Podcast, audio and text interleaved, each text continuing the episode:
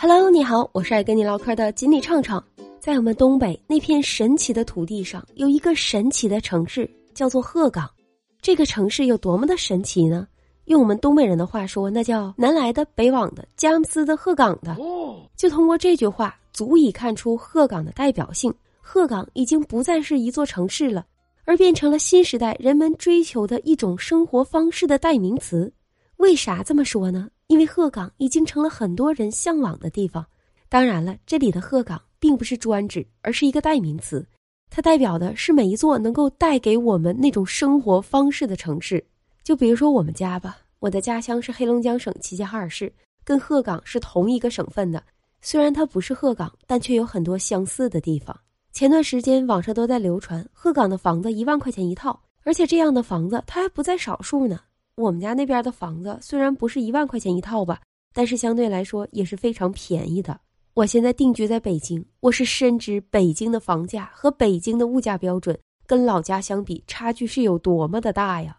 为啥现在越来越多的人都说要逃离北上广呢？有时候是一种无奈，有时候也是对人生的一种选择呀。毕竟在鹤岗那样的地方，虽然你的工资也不高。那你紧吧紧吧，勒吧勒吧，再攒一攒，上个几年班，他也能买上一套房。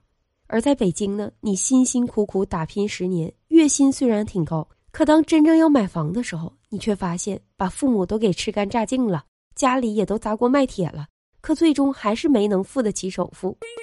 没办法，这既是无奈，也是现实啊。我身边就有不少的朋友，特别是男性朋友，在北京工作几年以后，有了一定的地位了。工资也是不错的，但就是买不起房。虽然整天穿的呲儿啪的，但是没有自己的房就没有归属感呢。而且你总得成家吧，成家总得有套房吧。最后无奈，好多哥们儿都选择了离开北京，回到老家或者二三线城市寻找家庭，另谋出路。不过呀，人家离开北京以后，生活的那也真是挺小资、挺幸福的呢。特别是那些赚了几年钱以后再回到我们东北老家的。那生活简直是住着大 house，当着小 boss，没事出门还能打个袍子，简直不要太让人羡慕哟。而且就像鹤岗这样的城市，它幸福指数可不低呢。毕竟那个地方城市不大，熟人不少，走哪儿都能跟谁唠两句。你去逛街买衣服，也许那卖服装的就是你二姨的好朋友；你去售楼处看房，也许售楼处那小姐姐。就是你三姨夫家大哥家的孩子，你去医院看病，也许给你看病的医生就是小谁家那小谁。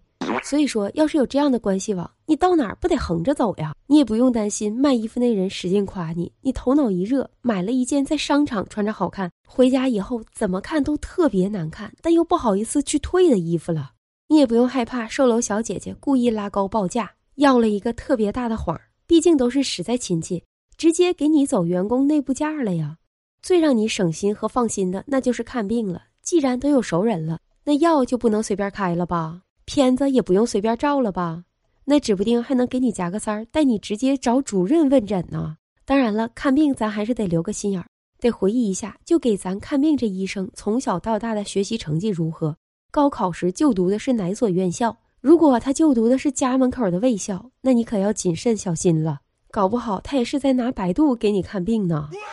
李雪琴曾在脱口秀里说过，她找不着对象了，他妈让她回铁岭；她心情不好了，他妈让她回铁岭；工作太累了，他妈还让她回铁岭。在李雪琴他妈的眼里，可能铁岭就是宇宙的尽头吧。同样的道理，对于其他很多孩子的妈妈来讲，也许鹤岗就是宇宙的尽头，人生的归宿呢。而且，就像鹤岗这样的城市，特别的有温度。冬天的时候零下二三十度，夏天的时候同样能零上二三十度啊。一年保证带你领略四个季节，感受温度给身体带来的快感。特别是在现在这种冬天极寒的天气里，更加能彰显出鹤岗人民的热情。不仅仅是鹤岗人，那我们东北人都是相当的热情，到哪儿都是自来熟。我敢保证，老铁，你到了我们东北以后，你就会发现，不管外面的气温有多低，只要你一跟我们东北人唠上嗑、搭上话，那热气腾腾的场面立马就来了。哎呀，这不是你吗？干啥呀？上哪儿去？还买啥菜呀？我家那饭都做好了，上我们家吃去吧。哎，快走吧，别夹过了，把你家老公和孩子都带上啊！快点过来。所以说，为啥有越来越多的人，甚至是越来越多的年轻人都选择到鹤岗这样的城市去生活呢？当然是萝卜白菜各有所爱了呗。喜欢这期节目的老铁，记得订阅专辑，关注主播，每天跟你唠嗑，每天给你乐呵。